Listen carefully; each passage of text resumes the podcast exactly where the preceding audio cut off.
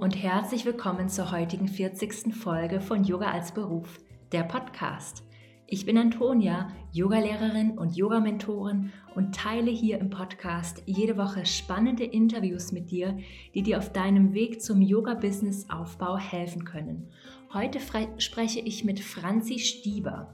Sie ist Finanzexpertin und hilft Frauen, sich mit Aktien, Vermögen, Finanzen etc. auseinanderzusetzen und sich finanziell zu entfalten und vollkommen unabhängig zu werden. Dabei ist es ihr besonders wichtig, Finanzen ihren Kundinnen so leicht wie möglich zu machen und Hemmungen zum Thema Geld und Vermögen schnell zu überwinden. Und ich habe selber ein Coaching mit Franzi gemacht und kann es wirklich allen Selbstständigen nur ans Herz legen. Wenn dir diese Podcast-Folge gefällt und du mehr von Franzi lernen möchtest, dann kannst du dich jetzt auch total gerne auf die Warteliste vom neuen Yoga Business Basics Online-Kurs anmelden. Der Kurs startet wieder im Januar und Franzi wird als Wartelistenbonus für diejenigen, die quasi auf der Warteliste sind und sich dann zum Kurs anmelden, einen kostenlosen Workshop geben. Also, ich wünsche dir jetzt ganz viel Freude mit dieser tollen Podcast-Folge mit Franzi Stieber und wenn du möchtest, dann trag dich super gerne auf der Webseite jetzt in die Warteliste für den neuen Online-Kurs ab Januar ein.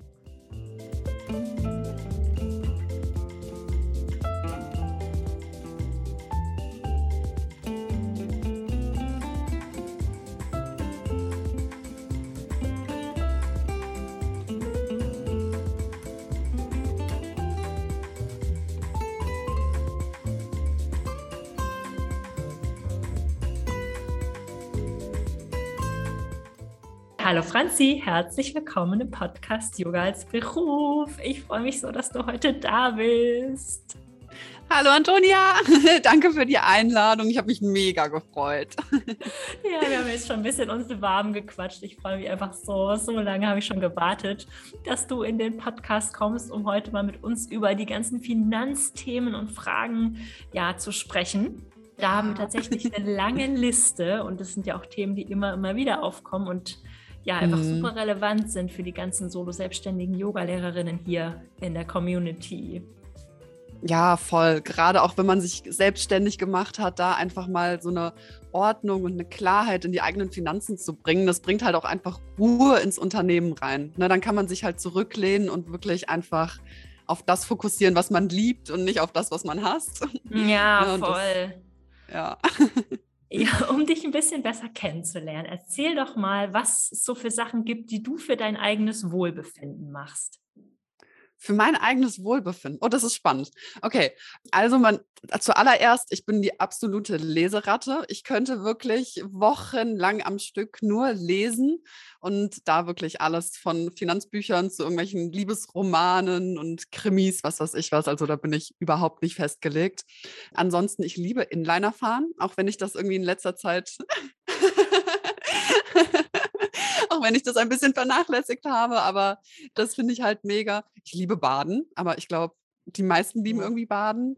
Ne? Also einfach solche, soll, solche Geschichten. Yoga muss ich jetzt natürlich auch ein bisschen dazu sagen, mache ich auch manchmal, aber ja, ja. das habe ich jetzt eher im Sommer noch ein bisschen vernachlässigt. Ja, aber, voll ja. schön. Danke fürs Teilen. Kleiner Fun Fact: äh, Franzi rührt auch gerne ihren Kaffee mit, mit der Gabel um. Ja. also das ist auch so alle mal auf Instagram Gag. für die besten, unterhaltsamsten Stories. Die gibt es auf jeden Fall bei Franzi. Ja, das, das ist irgendwann mal einfach als Scherz entstanden, weil ich keinen Löffel mehr zu Hause hatte und mit einer Gabel umgerührt habe. Aber das kam so gut bei, bei den Leuten einfach auf Insta an, dass ich es einfach beibehalten habe. Mal mit einem Löffel, mal mit einer Gabel. Ja, das ist echt so witzig. Ich lache mich jedes Mal kaputt, obwohl ich das ja schon längst kenne. Erzähl doch mal ein bisschen ähm, über dich, dein beruflicher Werdegang. Wir müssen aus unserem Lachflash mal wieder rauskommen. Sorry an alle, die zuhören. Aber man muss auch dazu sagen, wenn wir beide miteinander sprechen, wir sind immer viel am Lachen. Ja, ne? wir voll, sind immer voll. so voll. Ich sage immer Happy Chicken dazu. Ne? Ja, ne? genau. Gehört mit dazu. Aber voll Fall. gerne. Ich erzähle einfach mal ein bisschen. Genau. Ähm, ich fange erstmal damit an, dass ich halt ursprünglich aus der Steuer- und Finan äh, Finanzberatung, wollte ich gerade sagen, Steuer- und Unternehmensberatung komme. Ähm, also ich habe auch in dem Bereich quasi meinen Bachelor absolviert im Fach Steuerrecht, habe da meine Ausbildung gemacht und habe aber mega schnell gemerkt, dass mir einfach dieses Angestelltenverhältnis nicht gut tut. Also ich habe drin wohlgefühlt und habe gemerkt, so, okay, mit irgendwas möchte ich mich selbstständig machen, aber es war nicht die Steuerberatung, die ich im Endeffekt machen wollte, auch wenn das super spannend ist.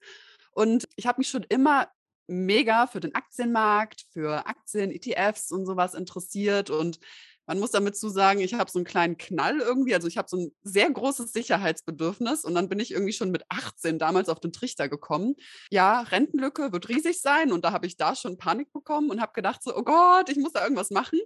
Und so bin ich dann quasi irgendwie auf das Thema gekommen, habe dann mein Blog gestartet, mein Instagram-Account gestartet und dann kamen nach voll kurzer Zeit und schon so die ersten Anfragen, so hey Franzi, das ist ja alles voll cool, was du da machst. Gibst du auch Coachings? Und das war dann für mich so der Startschuss, wo ich gedacht habe, so hell yes, das, das will ich machen und dann so ein halbes Jahr hin und her getrottelt, ne, das irgendwie so nebenbei gemacht, so ein bisschen aufgebaut und dann im Oktober 2020 bin ich dann morgens aufgestanden und dann stand ich vorm Spiegel und habe gedacht, heute kündigst du deinen Job. Und dann bin ich ins Büro gefahren und habe meinen Job gekündigt. Ich hatte noch Resturlaubstage, das heißt, das war dann auch mein letzter Arbeitstag.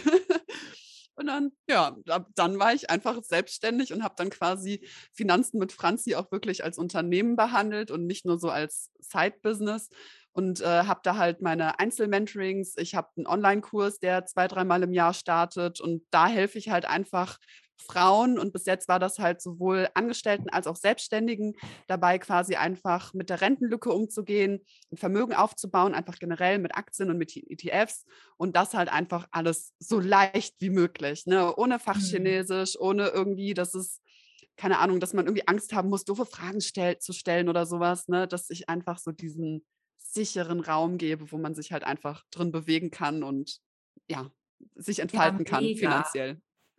Also ich finde, allein wenn man deinen Blog liest und dir auf Instagram folgt, du hast da so einen krassen Mehrwert und das ist einfach so einfach verständlich, warum es zum Beispiel total viel Sinn macht, einfach ein Jahr eher mit ETFs anzufangen, selbst wenn man erstmal weniger einzahlt. Also einfach so Sachen, wo ich ja. immer denke, wieder so, ah ja, stimmt, eigentlich weiß man es, aber irgendwie durchrechnen tut man sich das trotzdem nicht, weil ich einfach immer nicht checke, wie man das ausrechnet.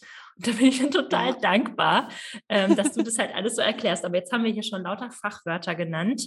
Rentenlücke, Cashflow, Finanzplanung, ETF. Ich glaube, wir steigen erstmal damit ein. Was mache ich denn als Selbstständige? Weil die, die meisten, die hier zuhören, sind ja solo-selbstständige Yoga-Lehrerinnen, mhm. überwiegend ähm, in Teilzeit was mache ich denn als Einstieg erstmal überhaupt, um Überblick über meine Finanzen zu bekommen? Ja, also als Selbstständige würde ich tatsächlich anders vorgehen als als Angestellte. Also als Angestellte ist es eigentlich, ich sag mal, einfacher, weil man halt einfach in Anführungszeichen nur die Rentenlücke berechnen muss, sich einmal mit diesem Thema befasst, wie funktioniert denn Investieren und Vermögensaufbau im Endeffekt und kann dann direkt loslegen eigentlich. Ne? Also das kriegt man super, super schnell hin.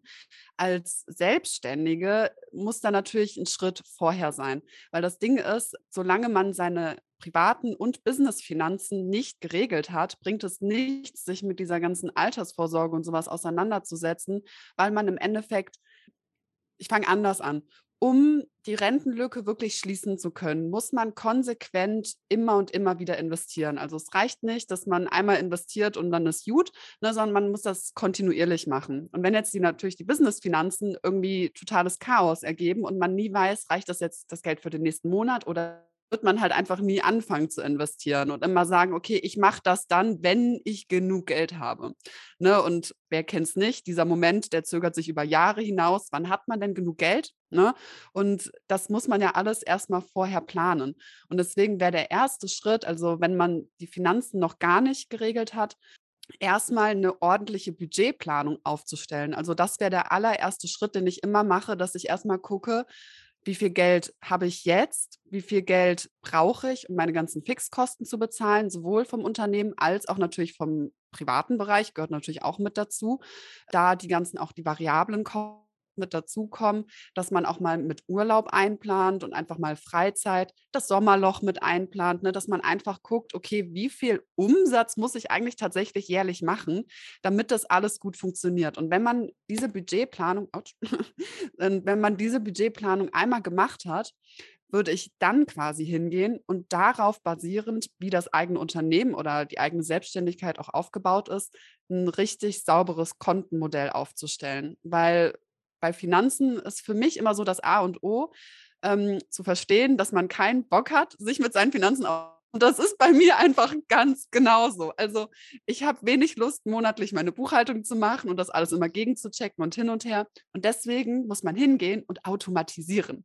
Und je mehr man einfach automatisiert hat, dass das Ganze einfach quasi wie von selbst im Hintergrund läuft, dann wird es nämlich easy. Und wenn man halt ein Kontenmodell hat, wo alles Mögliche einfach über Daueraufträge läuft, wo man auch zum Beispiel so die ganzen Verträge und sowas, dass die dann jeweils über das richtige Konto laufen. Dann ist auch die Buchhaltung, je nachdem, wie groß das Unternehmen natürlich ist, ne, aber ich sage mal, bei so einer Solo-Selbstständigen, da ist eine Buchhaltung von einer halben Stunde pro Monat dann quasi möglich. Wenn alles komplett automatisiert ist, dann hat man auch wenn man das dann alles einmal eingestellt hat mit der Budgetplanung und hin und her, kann man ja auch eine Cashflow-Planung machen. Das bedeutet, ich gucke, so und so viel Geld habe ich jetzt, so und so viel Budget brauche ich für die folgende, folgenden Monate, so und so lange kann ich dann quasi von diesem Geld leben. Und dann kann man halt anfangen und das alles automatisieren und die Daueraufträge einstellen und muss sich quasi keine Sorgen mehr auch zum Beispiel um so ein Sommerloch machen. Ne, weil bei mir ist das zum Beispiel alles so eingestellt, dass ich auf meinem Hauptbusinesskonto immer genug Geld habe, dass ich mir die nächsten sechs Monate einfach das Gehalt auszahlen kann. Und ich habe mhm. dann Dauerauftrag, der läuft von meinem Business-Girokonto auf mein privates Girokonto und ich zahle mir quasi selber Gehalte aus. Und das macht es halt einfach easy, dass selbst wenn jetzt mal ein Monat wie zum Beispiel jetzt Juni und Juli waren halt total gemütlich, sage ich mal, bei mir. Ne? Es haben äh, viele waren jetzt natürlich im Urlaub und was weiß ich was. Ne? Und ich musste mir aber trotzdem keine Sorgen wegen dem Geld machen, weil ich halt einfach wusste, naja, okay, es ist, ich habe es in der Cashflow-Planung schon mit drin gehabt, dass es ein Sommerloch gibt. Und das nimmt halt einfach super viel mhm. Stress auch in der Selbstständigkeit einfach raus, wenn man das einmal für sich organisiert hat. Und erst wenn dieser Grundstein, sage ich mal, gelegt ist, erst dann würde ich mich so richtig um die Altersvorsorge kümmern, weil dann kann man diese Beträge für die Altersvorsorge zum Beispiel über einen monatlichen Sparplan, also wie so ein Dauerauftrag quasi, ähm, mit einplanen. Und dann ist das einfach in der Cashflow-Planung ein fester Betrag mit drin, genauso wie das ge eigene Gehalt oder die eigene Miete oder was weiß ich was. Genauso kann man dann langfristig auch die Altersvorsorge behandeln, mhm. wenn man diese ganzen Vorschritte vorher gemacht hat quasi. Okay. Okay, voll gut. Da hätte ich jetzt direkt mal ähm, eine Frage. Und zwar ist es ja so, die meisten Yoga-Lehrerinnen sind angestellt und unterrichten dann noch nebenbei. Und du bist als Yogalehrerin rentenversicherungspflichtig, natürlich mhm. ähm, ab einem durchschnittlichen monatlichen Umsatz von über oder Bruttogewinn von ähm, 450 Euro. Bei mir persönlich ist es so, ich achte immer darauf, dass ich mit dem Yoga unter den 450 Euro bleibe und bin als Mentorin von der Rentenversicherung befreit und bezahle sie auch nicht freiwillig ein. Also ich mhm. habe vorher in der Festanstellung das ja gemacht und jetzt, genau, jetzt äh, läuft das alles über private Altersvorsorge. Genau, das sind, das wollte ich einfach nochmal so verdeutlichen, weil die meisten Yoga-Lehrerinnen nicht mal wissen, dass sie rentenversicherungspflichtig sind mit ihrer Selbstständigkeit. Also es kommt absolut auf die Tätigkeit ja. an. Wie, woher weiß ich denn, was die Rentenlücke ist? Die Rentenlücke, also erstmal ganz generell, was ist die ja. Rentenlücke überhaupt? Das wissen ja auch tatsächlich einige nicht. Man hört das Wort immer wieder, aber kann damit im Endeffekt nichts anfangen. Und ich mache da immer auch immer super gerne so ein ganz leichtes Beispiel. Also wir haben jetzt gerade die Regelaltersgrenze von 67. Ne? Das bedeutet, wenn ich 67 bin, kann ich in Rente gehen. Das bedeutet im Umkehrschluss, ich habe ja bis zu dem Tag, wo ich gearbeitet habe, ein ganz normales Angestelltengehalt bekommen. Ich, ich bleibe erstmal bei Angestellten, das ist leichter mhm. erstmal so zu erklären und habe dieses ganz normale Gehalt bekommen. Und wenn ich dann am nächsten Tag in die Rente gehe, bekomme ich ja mein Gehalt nicht mehr. Dann bekomme ich, und das Ding bei der Rente ist nämlich, dass die viel, viel niedriger ist als das letzte Gehalt, was wir bekommen werden. Und da gibt es auch verschiedene Hochrechnungen. Die, die ich jetzt im Kopf zum Beispiel immer habe, ist von der Stiftung Warentest Finanztest. Und die haben nämlich gesagt, dass gerade Leute in unserem Alter, also so 25 bis 30, dass da die, dass die Rente später nur noch 40 Prozent vom letzten Gehalt betragen wird. Das bedeutet, du hast von heute auf morgen plötzlich weniger als die Hälfte an Geld. Und das ist die Rentenlücke. Und jetzt ist 60 natürlich bei uns Rentenlücke quasi. Ja, ja. Und dann kommt natürlich dazu, du hast immer noch ganz normal deine Wohnung, du willst in den Urlaub fahren, du musst dein Essen bezahlen, alle anderen Fixkosten und du willst ja auch mal was gönnen. Und von 40 Prozent Gehalt kann halt einfach irgendwo nicht funktionieren. Ne? Ja. Ne? Also das deckt im besten Fall die Fixkosten und das war's. Und du musst ja immer noch Steuern zahlen. Du musst, ähm, weil die Rente wird ja auch voll versteuert, ne? 100 Prozent. Man, klar, man hat immer noch diese Freibeträge, die ja gerade bei so Pi mal Daumen 9000 Euro liegen. Aber wenn du da drüber kommst, fallen auch wieder Steuern ein, Krankenversicherung und sowas. Ne? Das kommt ja alles mit dazu. Man wird ja auch nicht mehr jünger. ne? Dann kommen irgendwelche Medikamentenkosten oder sowas mit hinzu. Und bei uns Selbstständigen ist jetzt natürlich das Ding, je nachdem, ob wir überhaupt in die Rentenversicherung eingezahlt haben oder wie viel, ist natürlich diese Rentenlücke quasi einfach die nicht vorhandene Rente. Ne? Wenn wir dann irgendwie, was weiß ich was, 100, 200, 300 Euro ausgezahlt bekommen, wem soll das reichen? Ne? Das ist ja, das ist zum Leben zu wenig. Ne? Und da muss man dann halt einfach privat hingehen und da schon mal vorsorgen und sich einmal gegen alles komplett absichern, damit man halt einfach später nicht in der Altersarmut landet und im schlimmsten Fall irgendwie, keine Ahnung, bis man 100 ist, noch irgendwo arbeiten gehen muss oder Pfandflaschen sammelt oder sowas. Ne? Ja. Ne? Das ist ja, das ist immer so mein persönliches Horrorszenario gewesen. Ja. Ja, und die Rentenlücke, also das generell erstmal schon mal zur Rentenlücke, was das jetzt überhaupt ist. Ähm, und die selber auszurechnen, ähm, da kann man sich auch gleich erschießen. und ich bin immer ein ganz großer Fan von Tools. Und Geil. es gibt einfach ganz viele mega coole Websites einfach, wo man die ausrechnen kann. Also oh ja, da einfach mal wirklich. Genau. Ja, Rentenlücke berechnen, googeln. Ich werde dir auch zwei, drei Links mal zuschicken, von welchen Seiten ich das mega gut finde der eine Rentenlückenrechner, oh, wie heißt das denn jetzt? Ich glaube, da heißt Smart-Rechner, wenn ich mich nicht irre. Okay, ähm, verlinken Da ist aber wirklich nur ja. so, so den ganz, ganz groben Überblick, muss man mit dazu sagen. Also der umfasst keine zusätzlichen Versicherungen oder irgendwelche Sachen, die man mit dem Arbeitgeber damals noch so betriebliche Altersvorsorge oder sowas abgeschlossen hatte. Da geht es wirklich nur um die deutsche Rentenversicherung, also um die gesetzliche. Und dann gibt es einen Rechner, der ist umfassender und der ist halt auch mega, aber da muss man sich halt auch mal so ein bisschen einmal kurz reinfuchsen. Der ist nämlich von Finanzfluss. Ich weiß okay. nicht, ähm, ob dir das was auch, sagt. Die haben ja auch einen Podcast, ja, genau, doch. Den genau, die haben den Podcast, die haben einen riesen YouTube-Kanal ne, und der Thomas, der erklärt auch alles immer mega gut. Ne? Das ist auch so ein Kanal, den liebe ich auch mega. Und die haben halt wirklich so ein kannst du alles Mögliche mit eintragen, mit mhm. Wunschrente und mit, das kriege ich von meinem Arbeitgeber zusätzlich oder ich habe die und die Versicherung abgeschlossen und das werde ich da monatlich draus bekommen. Und da kann man sich halt einfach schon mal so diesen ersten Eindruck schaffen, wie viel Geld brauche ich jetzt überhaupt oder wie groß ist meine Rentenlücke, damit ich später ausrechnen kann, okay, wie viel, also wie groß muss denn jetzt mein Vermögen überhaupt sein? Ne? Weil das ist letztendlich die Frage am Ende des Tages, ne, wie viel muss ich sparen, wie viel muss ich investieren, um auch genau diesen monatlichen Betrag später wieder rauszubekommen. Ne, und das ist da halt so ein quasi so ein erster guter Schritt, mal auf eine von den beiden Seiten einfach mal nachzugucken, sich mal ein bisschen so, mhm. sag mal, inspirieren zu lassen, in Anführungszeichen, in welche Richtung ja. es gehen soll. Voll. Ich kann mir jetzt richtig vorstellen, dass ganz viele Yoga-Lehrerinnen das denen jetzt gerade so ein bisschen schwer ums Herz wird, weil sie sich denken, oh, habe ich da die letzten Jahre vielleicht einfach was verpeilt, verpasst? Komme ich aus dieser Sache nochmal raus? Vielleicht bin ich jetzt über 30. Ähm, kann ich das überhaupt noch aufholen? Was mache ich jetzt, Franzi? Was ist der erste Schritt? Kann ich das noch retten? Weil wir, es geht ja nicht darum, dass man jetzt den Frauen hier irgendwie Angst macht, sondern es geht ja immer auch um Empowerment. Ja. Und ich ja. finde, mit Sachen auskennen ist das größte Empowerment überhaupt. Sich selber Strukturen zu schaffen, Absolut. Wissen anzueignen und einfach selber zu agieren. Wie ja. fange ich an? Also im ersten Schritt würde ich erstmal Ruhe bewahren. Also erstmal keine Panik bekommen, weil Panik macht die Sache jetzt nicht gerade leichter, sich damit auseinanderzusetzen. Ja. Ne? Da ist halt einfach mal wirklich hingehen, alle Verträge, die man so hat, einfach mal rauskramen und ganz neutral darauf gucken, was habe ich gerade tatsächlich. Und auch wenn ich immer wieder gerne sage, das Alter, also je früher man anfängt, desto besser und hin und her. Wenn man jetzt zum Beispiel 30 oder 35 ist oder so, das ist überhaupt nicht zu spät. Also da kann man immer noch so viel mit reißen. Man sagt zum Beispiel, also ich persönlich mache meine, Priva meine private Altersvorsorge nur mit Hilfe von ETFs, also an der Börse. Ich habe quasi keine Versicherungen oder sowas, sondern ich mache das komplett alles eigenständig. Und man spricht bei ETFs, sagt man immer, dass man mindestens eine Zeit von ungefähr 10 bis 15 Jahren mitbringen soll.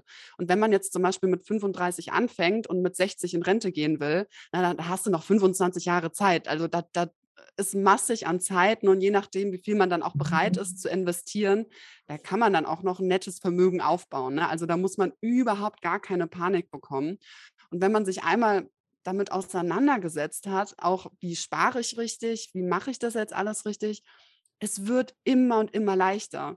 Und ich hätte es am Anfang selber nicht gedacht. Also ähm, ich habe damals mit Beträgen mit 25 Euro monatlich angefangen und hatte dann irgendwann mal Sparpläne von 1000, 1500 Euro plötzlich mhm. an. Ne? Und das waren dann halt einfach nicht, weil ich super reich geboren bin oder sowas, sondern weil ich einmal den Dreh raus hatte, wie funktioniert das eigentlich richtig?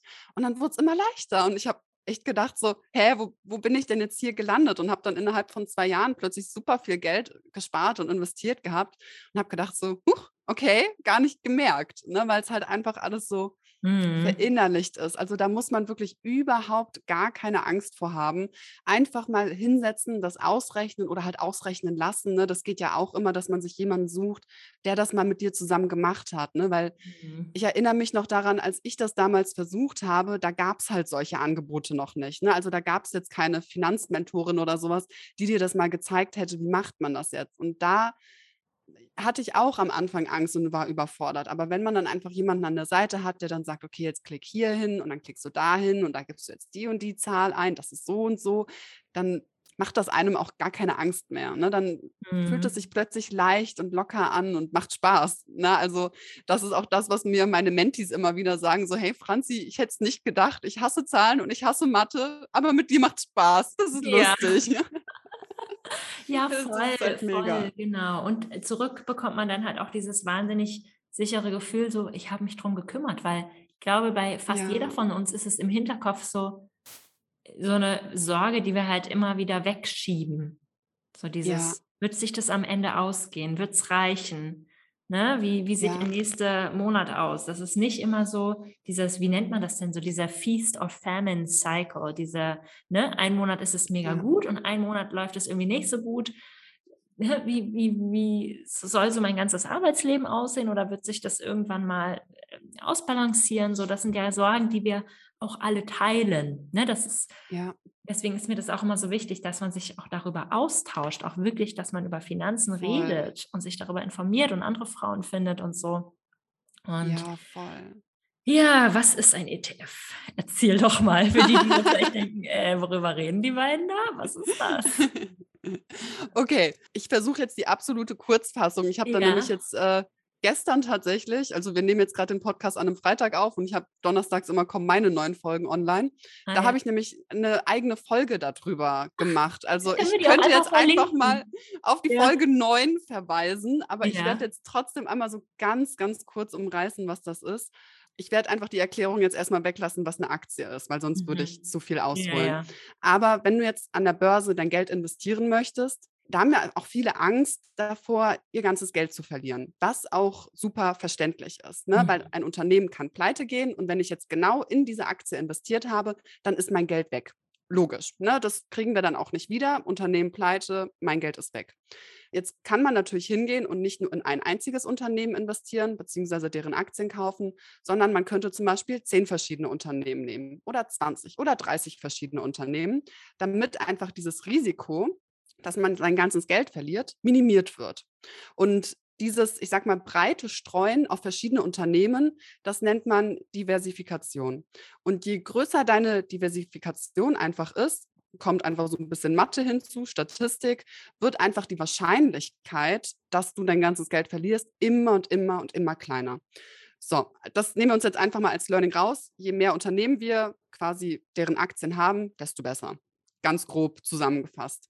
Jetzt ist natürlich, wenn man sich überlegt, okay, ich muss jetzt eine einzelne Aktie kaufen, das ist schon viel Aufwand, ne, weil man sich mit den Unternehmen auseinandersetzen muss, mit der Zukunftschance und hin und her, wie sind die am Markt, hat das eine Zukunft? Jetzt machen wir das nicht nur mit einem Unternehmen, sondern mit 30, 40. das ist ziemlich zeitaufwendig. Ne? Das ist Mhm. anstrengend und da hätte ich auch jetzt schon überhaupt gar keinen Bock drauf. Ne? Und dann kann ich halt auch voll verstehen, wenn auch sonst niemand da Bock drauf hat. Und dann gibt es nämlich sowas Geniales wie einen ETF. Und ein ETF ist quasi einfach wie ein Blumenstrauß. Also ich vergleiche das immer super gern mit einem Blumenstrauß. Du hast eine einzelne Aktie, ist eine Blume. Und jetzt kannst du natürlich hingehen und einfach diesen Blumentopf kaufen mit dieser einen Blume. Oder du kaufst einfach ganz viele verschiedene Blumen mit drin sind.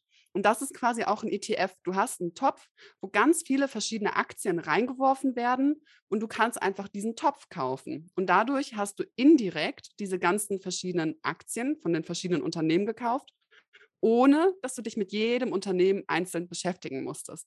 Und da gibt es nämlich ganz viele verschiedene ETFs. Also es gibt auch ganz viele Strategien und hin und her ich sag mal so, die bekannteste Strategie oder die, die ich einfach auch am häufigsten antreffe, so in der Praxis, ist es nämlich einfach in einen weltweiten ETF zu investieren. Das bedeutet zum Beispiel, der bekannteste ist der MSCI World ETF.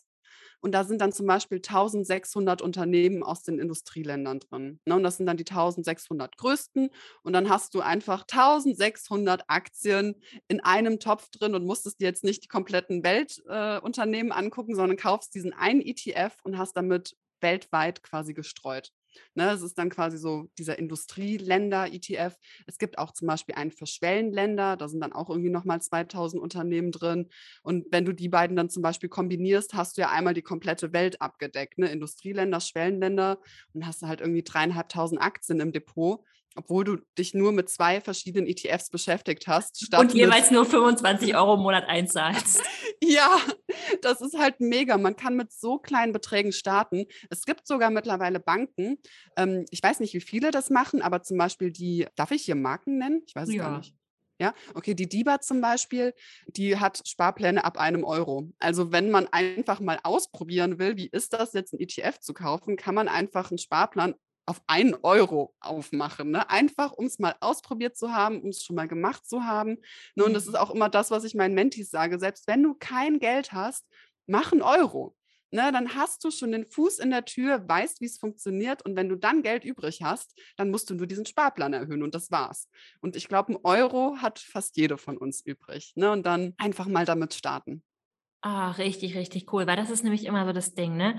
Ja, ich habe jetzt keine 20.000 Euro ähm, übrig, kann ich trotzdem an die Börse oder ist, verliere ich dann mein ganzes Geld? Und das ist halt, ja, das hast du damit, glaube ich, echt wunderbar, ja, erklärt. Und das, ich finde deswegen, also ich finde ETFs auch wahnsinnig irgendwie spannend und gleichzeitig auch beruhigend. Also ja. es ist halt, das ist halt so, äh, wie ich hatte das letztens auch mal in so einem Radiobeitrag, okay, nicht, nicht gegendert, aber das ist so Börse für den kleinen Mann. Und ah. ne, das ist, äh, ja. das ist irgendwie echt cool und fair und ein viel niedrigschwelligerer ähm, Einstieg. Und es ist halt so, das ist halt auch ein Börseneinstieg, der ganz viel von Frauen genutzt wird. Also das ja. ist jetzt weg von irgendwie, ich bin jetzt ein alter weißer Mann und äh, bringe meine ganze Kohle an die Börse. Das ist jetzt, das ist komplett anders. 2021 ja. läuft das anders, wie investiert wird. Absolut. Also ähm. mein Lieblingsbeispiel ist zum Beispiel sind meine Geschwister. Also ich bin die ja. älteste von uns. Ich habe insgesamt fünf Geschwister und die sind wie gesagt alle jünger und jeder von denen hat ein eigenes Depot und jeder oder jeder, also ich habe auch einen Bruder und äh, die investieren alle schon und das sind dann halt einfach kleine, ich sag mal so Pipifax-Beträge, ne, die sich dann sammeln. Man hat mal was zum Geburtstag bekommen oder der Papa hat mal Taschengeld gegeben oder die investieren jetzt einfach. Meine älteste Schwester, die ist jetzt 21 gerade geworden, die studiert Medizin und da kannst du halt nicht nebenbei arbeiten gehen. Ne? Die bekommt halt Unterhalt äh, von ihren Eltern. Also ist quasi angeheiratet, also sie kriegt von ihrer Mutter Unterhalt und von ihrem Vater jeweils. Und die hat mittlerweile ein echt ordentliches Depot. Dafür, dass sie 21 ist, also das geht jetzt schon in den fünfstelligen äh, Bereich rein, ne, mit 21 als Studentin, wo man ja eigentlich immer denkt, da hat man nicht genug Geld und hin und her. Aber sie hat es halt einfach echt gerockt. Ne? Und das ohne viel Aufwand, ohne dass sie jetzt irgendwie Finanzprofi oder Matheprofi oder sowas geworden ist, nur so ein lustiger Side-Fact, also sie hasst Mathe und das war immer ihr Hassfach, da war die richtig schlecht drin. Und trotzdem liebt sie es halt einfach mit diesen Tabellen, die ich ihr dann damals auch gegeben habe, einfach da die Sachen einzutippen, weil man muss ja einfach nicht mehr selber rechnen. Ne, es ist für alles, gibt es entweder irgendeine Excel-Tabelle oder irgendeine Website oder sowas. Man muss diese Sachen Also die Berechnungen, man muss nur verstehen, was dahinter steckt, aber die Berechnung an sich, keine Ahnung, so die ganzen Zinssachen und sowas kann ich auch nicht berechnen. Ne? Wenn ich mich da nochmal reinfuchsen würde, vielleicht, aber man braucht es einfach absolut nicht mehr. Ne? Und das ist halt so, man muss da absolut keine Angst vor haben, diese Hemmungen, die man einfach hat, ne, mit ich bin nicht gut genug in Mathe oder ähm, ich habe das eh alles nie verstanden, das ist ein Männerthema oder ich habe nicht genug Geld, ne, oder man braucht super viel Wissen, man muss sich den ganzen Tag mit Börsennachrichten rumschlagen. Das ist alles von gestern. Also das sind Glaubenssätze, die dürfen wir einfach ablegen und uns einfach mal auf diese neue Zeit, in der wir jetzt halt einfach leben, einfach mal einlassen, ne? dass man mit einem Euro starten kann, dass es ETFs gibt. Ne? Und bei ETFs ist ja auch die Sache, wenn du dich ja nicht mit den einzelnen Unternehmen auseinandersetzen musst, musst du dir auch keine Börsennachrichten angucken. Was, was interessiert uns das? Ne? Wir investieren ja. langfristig, wir wollen unsere Rentenlücke schließen oder ein Vermögen aufbauen. Das darf gerne mal 20, 30 Jahre dauern was interessieren uns im Hier und Jetzt die Nachrichten? Ja, kann mir am Hintern vorbeigehen. Ja, total, total, auf jeden Fall. Und es ist auch nicht schlimm, wenn der Kurs mal schwankt. Ne? Es gab ja jetzt auch Corona-bedingt mal eine kleine Delle. Oh, interessiert oh, ja, einfach keinen. Das, das war, als ich da ins Depot geguckt habe, am ersten Tag habe ich nur gedacht, Huch, okay, Depot wieder zumachen, Augen ja, zu durch. Einfach nicht reingucken, ganz genau. Finde ich auch richtig, richtig gut. Das ist halt das, also ich liebe im Business Automatisierungen, aber im Finanzbereich sind Automatisierungen ganz genauso schön. ist einfach herrlich. Ja, absolut. Also wenn man da irgendwas, was man auch immer automatisieren kann, sollte man machen. Es nimmt einfach so viel Stress weg, man hat dadurch mehr Freizeit, man hat dadurch mehr Ruhe, weil man halt einfach weiß, okay, das läuft im Hintergrund. Also mhm. Also wenn man sich jetzt einmal mit diesem Thema auseinandergesetzt hat, das ausgerechnet hat, zum Beispiel einen Sparplan eröffnet hat. Und dann kannst du das einfach für immer so laufen lassen. Also du musst gucken, bis du in die Rente gehst. Und dann guckst ja. du in die Rente, hast plötzlich Geld und denkst, geil, keine Rentenlücke, mega. Ne? Und ja, voll. Das war's. Super geil. Erzähl doch mal, jetzt haben wir ja viel so über Routinen gesprochen. Also, was kann man denn, was, was für Aufgaben kann man denn quasi so routiniert abarbeiten? Was kann man ähm, automatisieren? Hast du da noch irgendwie so Tipps auch für Einsteigerinnen? Hier sind ja vielleicht noch nicht alle totale Profis. Ja, wie, wie kann man da so anfangen, dass da so eine Regelmäßigkeit reinkommt in die ganze Sache? Ja, ich überlege gerade, wie das bei mir alles angefangen hat. Ich erinnere mich gar nicht mehr so richtig dran. Ich kann ja einfach mal erzählen, wie ich das mhm. jetzt gerade mache. Ja, perfekt. Ähm, also bei mir ist das jetzt im Moment immer so, ich gucke mir einmal die Woche, weil ich, weil ich gerne wöchentlich den Überblick über meine Zahlen habe, mache ich meine Buchhaltung. Also ich buche alle äh, Belege ein, also ich mache das alles bei Lexinform ne, und gucke da schon mal, wie sind da die Zahlen und hin und her. Darüber kann man ja auch die Einnahmeüberschussrechnung zum Beispiel machen und an, ans Finanzamt weiterleiten. das hat einen Steuerberaterzugang, du kannst die Umsatzsteuervoranmeldung selber verschicken. Dadurch geht das halt, also ich liebe das Programm einfach, damit ist super easy. Und ich habe aber nichtsdestotrotz immer noch mal eine Excel-Tabelle nebenher laufen, ne, mhm. wo ich das mhm. einfach noch mal gegenprüfe und gucke, okay, habe ich jetzt bei LexInform tatsächlich alles richtig eingetragen? Ne? Sind alle Belege auch tatsächlich drin?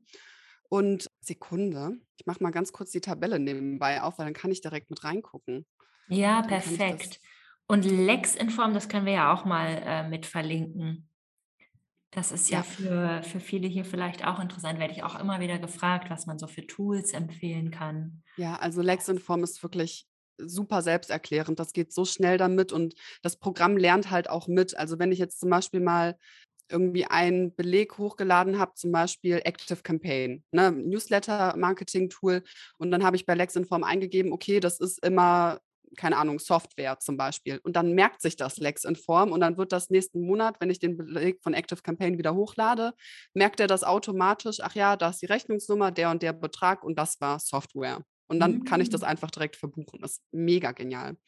Und dann habe ich quasi nebenbei trotzdem noch meine eigene Excel-Tabelle, wo ich dann halt einfach nach Sachen auch nochmal unterscheide, die mir persönlich wichtig sind. Ne? Also, dass ich dann zum Beispiel sage, okay, so und so viel Geld habe ich durch das Einzelmentoring generiert. Ähm, das ist für mich vor allem so aus Marketingzwecken natürlich wichtig, auch so ein bisschen für die Finanzplanung. Okay, wo lege ich jetzt gerade einen Fokus mehr drauf? Was läuft auch besser? Ne? Was kann ich besser verkaufen? Womit fühle ich mich auch zum Beispiel wohler? Ne? Weil das hat ja auch ganz viel mit Verkauf zu tun, dass man da alles so guten Gewissens machen kann. Und ähm, dann habe ich quasi bei mir in der Tabelle, also ich mache eine ganz normale Einnahmeüberschussrechnung, keine Bilanz, falls das schon jemandem irgendwas sagt. Und ich habe dann in meiner Tabelle einfach ganz einfach quasi hingeschrieben, Einnahmen minus meine kompletten Ausgaben. Das ist dann mein Nettogewinn vor Steuern und habe dann auch wirklich in meiner Tabelle dann so ein zweites Blatt, das heißt dann Liquiditätsplanung. Und da gucke ich dann, okay, was ist mein aktueller Gewinn? Wie viele Steuern müsste ich darauf zahlen? Und das ist nämlich immer das Erste in meiner Routine, was ich nach der Buchhaltung mache. Und zwar, dass ich mein Rücklagenkonto an mein, auf meiner Bank, dass ich das anpasse. Also wenn ich jetzt zum Beispiel jetzt gerade sehe ich, okay, ich müsste jetzt Steuern so und so viel zahlen, ich habe aber 500 Euro weniger auf dem Steuerkonto, dann überweise ich das direkt kurz, damit einfach das Steuerthema für mich direkt abgefrühstückt ist. Also das ist so das Erste, was ich mache, dass ich wirklich einmal gucke, wie viele Steuern müsste ich darauf zahlen. Und da kann man ja auch einfach, es gibt ja so Einkommenssteuertabellen, die kann man einfach googeln und dann kann man halt einfach gucken, okay, in welchem Gewinn Gewinnbereich befinde ich mich gerade und wie viele Steuern müsste ich darauf ungefähr bezahlen. Ne? Also wenn du zum Beispiel ein zu versteuerndes Einkommen von bis 50.000 ungefähr hast, bist du so bei 26 Prozent Steuern im Moment. Ne? Das heißt, dann hast du in der Tabelle drinstehen, zum Beispiel aktueller Gewinn mal diese 26 Prozent und kommst dann halt einfach auf diese Steuern, die du im Moment theoretisch, da natürlich auch Umsatzsteuer und sowas immer beachten, ne, dass das halt auch in der Buchhaltung schon mit richtig verbucht ist, aber das gehört halt einfach zur Buchhaltungsroutine mit dazu, ne, dass man die Umsatzsteuer halt richtig verbucht. Dann gehe ich nämlich im nächsten Schritt hin und berechne auch noch, weil ich bin jetzt freiwillig in der gesetzlichen Krankenversicherung drin und die, da sind ja die, ich sag mal, die Beiträge variabel, je nachdem, wie viel man verdient hat. Und da mhm. habe ich dann mhm. nämlich auch einfach mal geguckt, okay, wie viel muss ich theoretisch immer an die Krankenkasse zahlen? Also was ist der Prozentsatz? Und habe auch da in meiner Excel-Tabelle dann drinstehen, quasi mein Nettogewinn nach Steuer, äh, Vorsteuern, wie viel Krankenkasse müsste ich jetzt zahlen? Ne? Und gucke dann und rechne immer so ein bisschen gegen. Also ich habe dann auch so ein laufendes Blatt bei mir daneben nochmal, wie viele Krankenkassenbeiträge habe ich dieses Jahr schon gezahlt und muss ich eine Rücklage bilden oder nicht für die Krankenkassenbeiträge, ne? weil die fordern die natürlich zurück. Ne? Wenn wir jetzt weniger gezahlt haben oder zu wenig, müssen wir natürlich nachzahlen und damit man da halt nicht so ins Strudeln kommt, habe ich dann quasi einfach dieses Rücklagenkonto für die Krankenkasse, ich habe eins für die äh, Steuern und da zahle ich dann halt monatlich, passe ich diesen Betrag halt einmal manuell an. Ne? Also das mhm. kann man mhm. natürlich nicht automatisieren, das muss man einmal selber gemacht haben, aber das nimmt halt einfach ganz, ganz viel Stress weg, weil man einfach ganz genau weiß, ich habe für alles genug Rücklagen. Und dann gehe ich nämlich hin das ist dann immer so mein nächster Schritt, dass ich einmal meine Kontostände auch in die Tabelle mit eintrage und dann halt ähm, gucke, okay, wie viel Geld habe ich gerade wirklich liquide, dass ich da wirklich schnell drankomme, sprich zum Beispiel auf einem Tagesgeldkonto oder auf dem Girokonto. Und das sind jetzt, also das ist wirklich Geld, da sind diese ganzen Rücklagen schon rausgerechnet, ne, für die Krankenkasse, für die Steuern. Das ist wirklich Geld, was ich benutzen kann für den Alltag. Ne? Mhm. Ne? Und da ist dann nämlich schon mal so dieser erste Schritt. Dann weiß ich nämlich, was bleibt vom Gewinn, den ich mit meinem Unternehmen erarbeitet habe, was bleibt da wirklich übrig? Ne, weil Gewinn ist ja nicht gleich Gewinn nach Steuern und Krankenkasse und dies, das, jenes, mhm. sondern das muss man einmal differenzieren.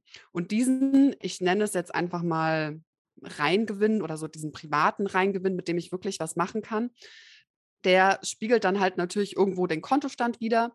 Und da habe ich mir so eine Liquiditätsplanungsberechnungstabelle quasi erstellt, wo ich dann auch ganz genau sehe, okay, das Vermögen habe ich jetzt, die Privatkosten habe ich, Fixkosten Business, also Business und Privat, Rücklagen Business und Privat und meine variablen Kosten halt quasi habe ich auch in dieser Liquiditätsplanung mit, rein, mit drin.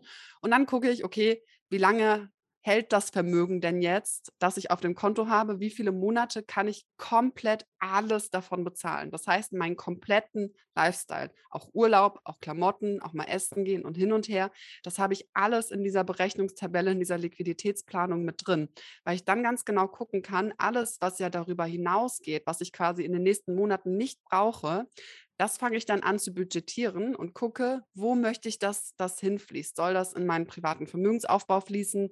Möchte ich das im Unternehmen belassen? Ähm, zum Beispiel für Werbeanzeigen oder sowas ausgeben, um noch mehr zu wachsen?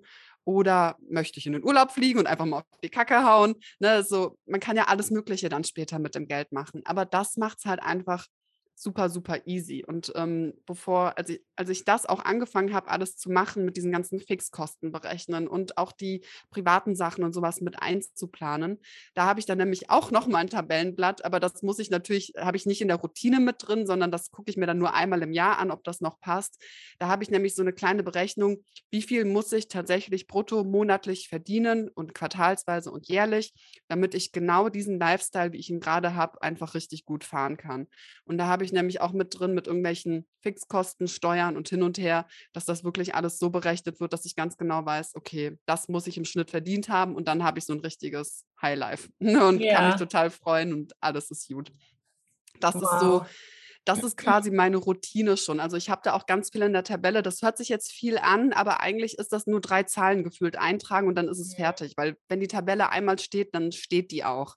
Ne, ich habe dann noch so ein paar andere Sachen, die ich auch immer so ein bisschen kontrolliere, dass ich zum Beispiel dann auch, also das mache ich auch immer in dem Zusammenhang tatsächlich, dass ich mir zum Beispiel angucke, ähm, wie gut liefen die Werbeanzeigen. War jetzt das oder das Freebie besser? Ne? Welches lohnt sich eher? Und wie ist allgemein einfach ähm, der Newsletter angewachsen, wir haben die Zahlen konvertiert.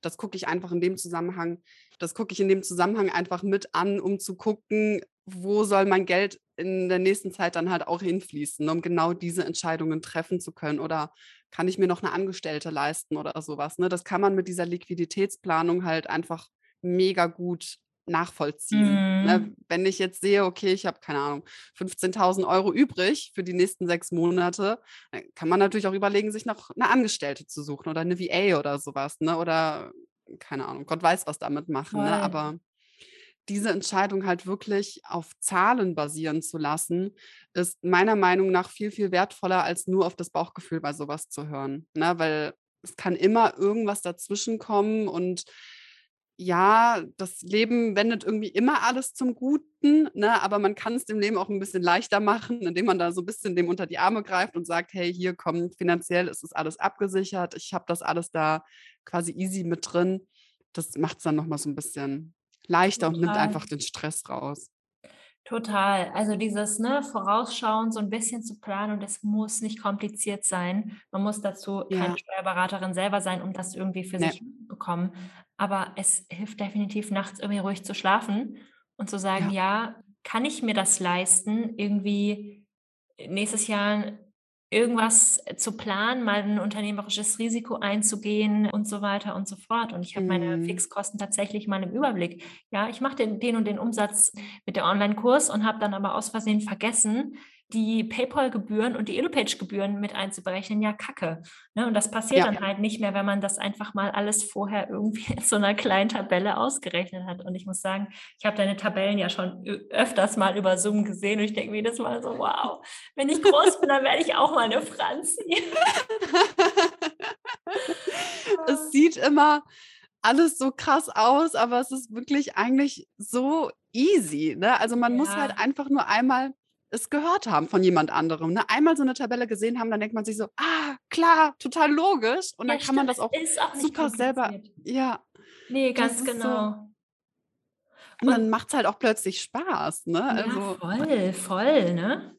Ähm, wenn man jetzt wenn ich über hat, ich, ähm, ich muss das auch lernen, Franzi. Wie, auf welchen Wegen ähm, gibst du quasi dein Wissen weiter? Wenn ich jetzt, ne, was hast du für Angebote?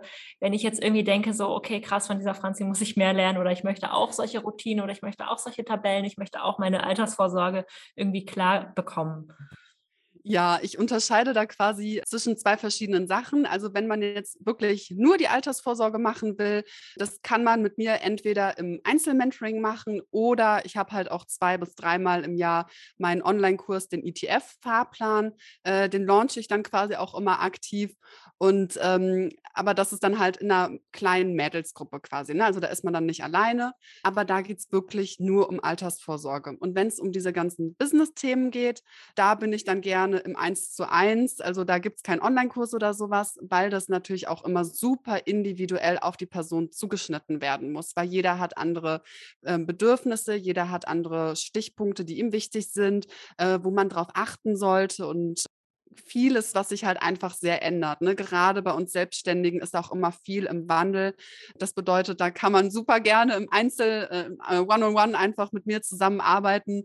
Da einfach gerne eine äh, E-Mail einfach an mich schicken oder bei Insta mir einfach kurz schreiben. Ne? Da bin ich ja eigentlich auch immer erreichbar. Und dann kann man auch bei der Abstimmung mitmachen, ob Löffel oder Gabel. so gut. Und dann hast genau. du ja noch genau. einen anderen Online-Kurs, oder? Mit den Kontenmodellen genau. und so weiter. Genau. Das ist äh, Master Your Money. Das ist quasi der ganz große Online-Kurs. Ähm, der läuft dann aber nur einmal im Jahr und ähm, ungefähr. Und da muss man auch einmal mit dazu sagen, also die Kontenmodelle, die lassen sich super auch aufs Business übertragen. Aber sowas wie eine Liquiditätsplanung zum Beispiel ist da nicht mit drin. Ne? Okay. Weil da sind halt einfach größtenteils Angestellte im Kurs mit drin, weshalb das da, ich sag mal, eher die Leute verwirren würde. Ne? Aber was man da auch immer super machen kann, ist, wenn man jetzt zum Beispiel sagt, okay, ich möchte unbedingt mit der Mädelsgruppe mitziehen und auch mit diesen ganzen Kontenmodellen und Money Mindset und sowas. Man kann ja auch immer Einzelstunden mit dazu buchen. Ne? Das ist ja auch gar kein Problem, dass ich dann sage, okay, dann machst du den Kurs mit und keine Ahnung, zwei, drei Stunden für dieses ganze Liquiditätsplanungszeug fürs Unternehmen noch mit dazu ja. und sowas. Ne? Also da, da bin ich halt echt wirklich recht flexibel und gehe dann halt auch immer auf mein Menti ein, je nachdem, was da halt einfach ja. für Bedürfnisse sind. Genau. Ja, voll. Ich glaube, das würde ähm, auch auf jeden Fall für diejenigen in Frage kommen, die halt quasi festangestellt sind und in der Kleinunternehmerregelung mhm. nebenbei genau, ja. Teilzeit solo selbstständig sind. Ähm, ja, das macht da halt voll Sinn. Ne? Also ja, aber ich kann es echt allen nur ans Herz legen. Wirklich nehmt euch mal ein kleines bisschen Zeit und holt euch auch Unterstützung. Ich habe ja auch, bevor ich mein Business gestartet habe, bevor ich überhaupt irgendwas angefangen habe, habe ich schon Business Coaching gemacht, habe ich schon Finanzcoaching gemacht, weil ich will einfach nicht am Ende des Tages hier irgendwas ähm, über Jahre lang quasi irgendwie falsch machen. Es gibt, es ist zwar alles nicht kompliziert, aber man kann natürlich auch einfach irgendwie Dinge vergessen und ich kann, also das ist bestimmt auch eine Typenfrage, aber ich kann auch einfach nicht meine innere Ruhe bewahren, wenn ich nicht das Gefühl habe, ich weiß auch ganz genau, ähm, was hinter den Kulissen mit meinen Finanzen eigentlich abläuft. Und das, um das in Ordnung zu bringen, muss man auch nicht viel Geld verdienen. Man kann das ja. auch lernen, wenn man ganz wenig Geld verdient. Und das ist dann genauso sinnvoll. Ähm, Absolut. Ja. Vor allem, ich glaube halt auch einfach ganz fest daran, dass wenn man das alles einmal organisiert hat, auch ich sag mal mit wenig Geld, ist es leichter, sich auf mehr Geld einzulassen und auf mhm. dieses Ganze, wie bringe ich jetzt mein Unternehmen weiter, weil man weiß, dass diese Grundstrukturen einfach schon stimmen, weil man die da einfach diesen Grundstein gelegt hat und dann kann man halt auch einfach in Ruhe hingehen und seine paar tausend Euro im Monat verdienen und hat da keinen Stress deswegen und weiß, Altersvorsorge ist abgesichert, Cashflow stimmt und was weiß ich was. Ne? Und dann kann man halt hingehen und sich wirklich auf den Kern seines Geschäfts konzentrieren und einfach mehr Kohle ran schaffen, statt zu gucken, oh Gott, wie behalte ich meine Kohle? Ja, ne, dass man ja, da halt einfach diesen Turnaround hinbekommt. Ja, voll, voll, voll. Und was ich auch richtig gut finde in deinem Kurs, ist, dass es auch diesen Mindset-Part gibt, weil ich immer wieder merke, dass das für Yogalehrerinnen auch teilweise schwierig ist, dann zu sagen, ja, Yoga ist ja sowas intrinsisch Gutes und ich mache es ja für die Leute und am Ende des Tages dann aber vergessen, dass sie ja auch irgendwie von irgendwas leben müssen und zwar nicht nur, wenn sie ähm, jung und fit sind, sondern halt auch irgendwie auf lange Sicht und vielleicht ne und Wohnungen bezahlen müssen und irgendwie vielleicht noch Kinder haben, also äh, trotzdem, ja. ne? Trotzdem, dass Yoga intrinsisch gut ist, muss man auch Geld verdienen. Es ist halt einfach so. Ja, auch äh, so ist ja mein Lieblingsvergleich ist auch immer so, weil man ja immer so im Kopf hat, irgendwie hat, dass Geld partout was Schlechtes ist. Ne? Und mhm. dann stelle ich immer gerne die Frage, wenn du dich jetzt mit einem Kartoffelschäler, also einfach so ein Schäler, wenn du dich mhm. damit schneidest, ist der Kartoffelschäler schlecht? Oder Ja. böse. Also der Kartoffelschäler kann ja im Endeffekt nichts dafür, dass du dir selber den Finger geschnitten hast. Und genau dasselbe ist eigentlich auch mit dem Geld. Das Geld an sich ist erstmal komplett neutral. Und nur wie wir Menschen persönlich damit umgehen, verleiht dem Geld dann immer erst diese Stimmung. Und wenn du dann natürlich jemanden hast, der bei dir zu Hause einbricht oder sowas, weil er dir Geld klauen will, ist ja im Endeffekt nicht das Geld daran schuld, sondern der Verbrecher ist halt einfach nur ein Blödmann.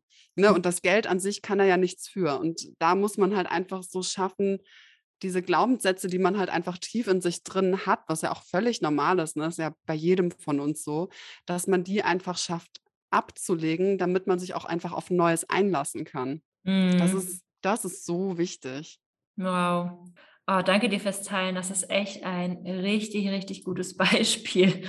Ja, es macht einfach so Sinn. Geld an sich ist erstmal neutral, aber dadurch, wie wir geprägt sind und unser persönlicher Umgang, wie wir aufgewachsen Mhm. sind, ist Geld halt überhaupt nicht neutral. Jeder verbindet Ja, irgendwelche Geschichten mit Geld und ich habe mir schon immer das gewünscht, ich kann es mir nicht leisten und das Geld ist kompliziert. Geld macht mein Leben kompliziert.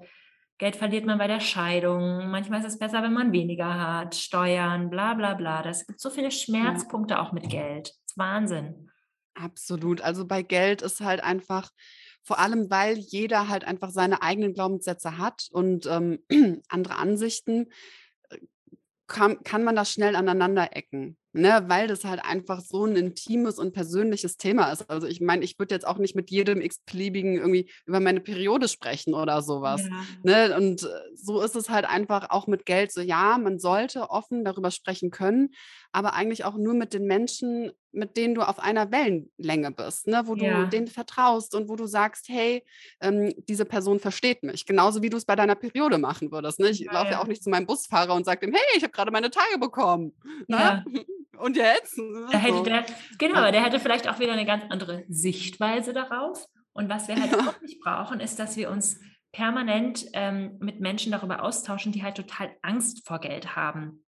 Oder Ah, wir oh Gott, ja. was ich ja auch immer total liebe, ist, wenn Leute hören, was ich arbeite und dann so: „Ach, und davon kann man leben?“ Oder: Oh, ja, „Womit verdienst du dein oh, Geld?“ ja. „Ach so, ähm, dein Freund bezahlt dann die Wohnung?“ So, das sind denke ich immer so: „Hm, Einmal Warte ganz so kurz. Ich glaube, wenn du dich mit Selbstständigkeit und Business 'n kleines bisschen auskennen würdest, dann würdest du diese Fragen nicht stellen und deswegen brauchen wir uns darüber jetzt auch nicht auszutauschen. Ja, ich Ja. liebe auch immer diese Kaltakquise-Nachrichten auf Insta, die dann Ja, immer in den DMs landen, so nach dem Motto da habe ich gestern erst wieder so 'ne Sprachnachricht bekommen: „Hey Franzi, richtig cooler Account und hin und her, du steckst ja richtig viel Zeit mit rein. Willst du damit auch irgendwann mal Geld verdienen oder was ist das Ziel?“ Und ich sitze da und habe nur gedacht so: „Wenn du wüsstest, Blödmann.“ ja, Das ist total. ja Oh Mann. Ja, ah, habe ich heute auch wieder bekommen von jemandem, der gesagt hat so: „Ja, also vor allem inhaltlich gibst du dir ja hier echt schon richtig große Mühe, aber, ähm, ich würde dich dann total gerne dabei unterstützen, hier das Next Level zu erreichen.“ Ich mir so: „Ich habe mir grad von einer Designerin Vorlagen erstellen lassen für meine Instagram-Posts. Das ist hier auch nicht nur inhaltlich.“ Aber ja, egal, wir oh sollten uns da auch als Frauen einfach gegenseitig solidarisieren und unterstützen und helfen lassen, Ja, weil irgendwie, ohne das so polarisieren zu wollen, glaube ich, dass es da 'ne unterschiedliche Herangehensweise gibt, einfach weil die Sozialisierung ganz also, das kann ich auch als Soziologin ja, einfach so sagen, die Sozialisierung, was Finanzthemen angibt, ist ganz unterschiedlich, ob wir männlich oder weiblich gelesen werden, um es jetzt mal ganz politisch korrekt, ähm, auszudrücken. ja, Ähm, und ganz, ganz wichtig, deswegen finde ich das ja auch so toll bei Finanzen mit Franzi, das ist 'n sicherer Raum für Frauen, die ihre Finanzfragen stellen wollen. ja. Das Ja, ist das war mir auch von Anfang an so wichtig einfach. Es ist einfach ich will einfach anderen Frauen zeigen, dass das Ganze halt auch wirklich leicht sein kann, dass das Spaß machen darf, dass das nicht immer mit diesem blöden Fachchinesisch und alles muss immer ganz klar und deutlich sein, sondern dass man auch einfach mal ängstlich sein darf oder auch mal was nicht versteht. Und das war und ist bei mir auch bis heute noch so, ne? Ich habe auch immer noch mhm. Glaubenssätze, an denen ich auch immer noch knabbern darf, ne, obwohl ich halt einfach genau in diesem Bereich tätig bin. Und das ist zum Beispiel Mhm. mein Lieblingsbeispiel. Ich bin in recht ich sage immer, einfachen Verhältnissen aufgewachsen und, äh, ich liebe Parmesan und wir konnten uns das früher einfach nicht leisten. Das bedeutet, wenn wir mal Geld übrig hatten, dann hat Mama mir so ein kleines Stück Parmesan gekauft und das war für mich immer so: „Wow, cool, Parmesan, danke Mama.“ Und ich habe mich so gefreut. Und ich habe aber das mit diesem diese Parmesangeschichte, die ist immer noch so präsent in meinem Kopf. Ich gehe manchmal durch 'n Supermarkt, sehe Parmesan und denke: „Oh, eigentlich würde ich den gerne essen, aber ich kann mir den ja gar nicht leisten.“ Und dann gehe ich zur Kasse und denke nur so: „Ne, Moment mal, doch, ich kann mir den leisten.“ Gehe wieder zurück, hole den Parmesan und, äh, dann gehe ich meistens hin und aus einfach so, damit's in meinen Kopf reingeht, kaufe ich mir 3 Packungen, einfach nur, um mir zu beweisen: „Hey, ich kann mir das leisten“, ne? Aber das sind manchmal so Kleinigkeiten, die so im Unterbewusstsein drin sind und das kriegt man halt einfach nicht so schnell raus, aber ja. es gehört einfach mit dazu und es ist überhaupt nicht schlimm und man darf auch darüber sprechen, ohne dass man direkt irgendwie schwach oder blöd oder arm oder sonst was ist, ne? sondern so sind wir Menschen halt ja, einfach. Ja, total. Und wie viele Frauen geben 2021 die, Ver die Finanzverwaltung im Haushalt noch an ihre Männer ab? Oder sind mit oh, Müttern ja. aufgewachsen, die kein eigenes Konto haben. Das ist nicht alles 50er Jahre, sondern das ist unsere Lebensrealität und wir müssen ja. einfach uns empowern, indem wir darüber lernen und das verstehen und das selber machen, dass wir ja, da eben auch voll. unabhängig werden.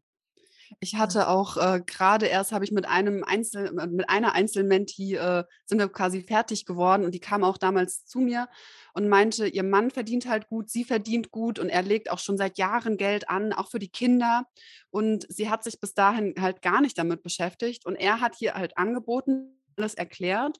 Und da ist sie auch hingegangen und meinte, nee, ich will das alles selber lernen und hat mich dann halt gebucht, damit die das alles selber auf eigene Faust machen kann.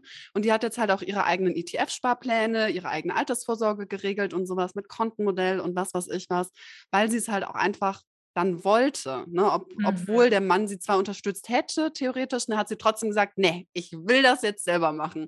Und ja. das fand ich so cool. Mit zwei kleinen Kindern und trotzdem das alles selber umsetzen, mega einfach. Richtig, Wahnsinn. richtig gut. Wow, Franzi, danke fürs Teilen. Ich glaube, das hat jetzt auch viele nochmal bestärkt, die hier zuhören. Ja, du musst nicht viel Geld haben, deine Lebensumstände, du kannst Kinder haben, du kannst es trotzdem irgendwie lernen. Es ist wirklich nicht ja. kompliziert. Es ist einfach die Entscheidung zu sagen, ich will es selber können und selber machen. Ja, da einfach den Mut einmal zusammenfassen, so einmal, einmal fünf Sekunden mutig sein. Das hat doch auch ja. unsere Coachin Lilly immer ja. gesagt. Ne? Eine Minute am Tag musst du einfach nur mutig sein, irgendwas Neues machen und dann kommt das nach und nach von alleine. Und das sage ich auch immer wieder. Fünf Sekunden Augen zu, durchatmen und dann sagen, okay, jetzt geht's los. Jetzt ne? Und dann einfach, genau. Ja. Dann klappt's. oh, danke dir, Franzi, für so viel wertvollen Input. Jetzt ist doch voll der lange Podcast geworden. Danke, dass du hierher gekommen bist, um so offen und ehrlich mit mir über alles zu sprechen. Und ähm, ja, es hat mir total viel Spaß gemacht. Oh, mir auch. Es war so cool. Ich bin schon sehr gespannt auf das ganze Feedback. Ja, auf jeden Fall. Ich auch. Danke dir. Danke, Antonia.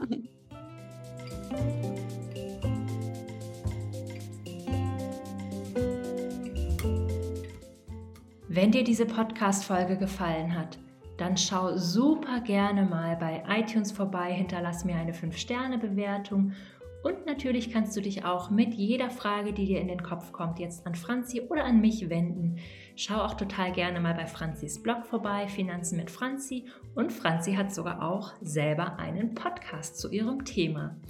Und wenn du dich jetzt für eine vertiefte Arbeit mit Franzi und mir gemeinsam interessierst, dann melde dich doch super gerne auf meiner Webseite schon mal für die Warteliste für den neuen Yoga Business Basics Online-Kurs an, bei dem Franzi einen Bonus-Workshop für alle diejenigen, die sich von der Warteliste heraus beim Kurs anmelden, geben wird. Und damit wünsche ich dir jetzt einen Happy Yoga Business Aufbau. Deine Antonia.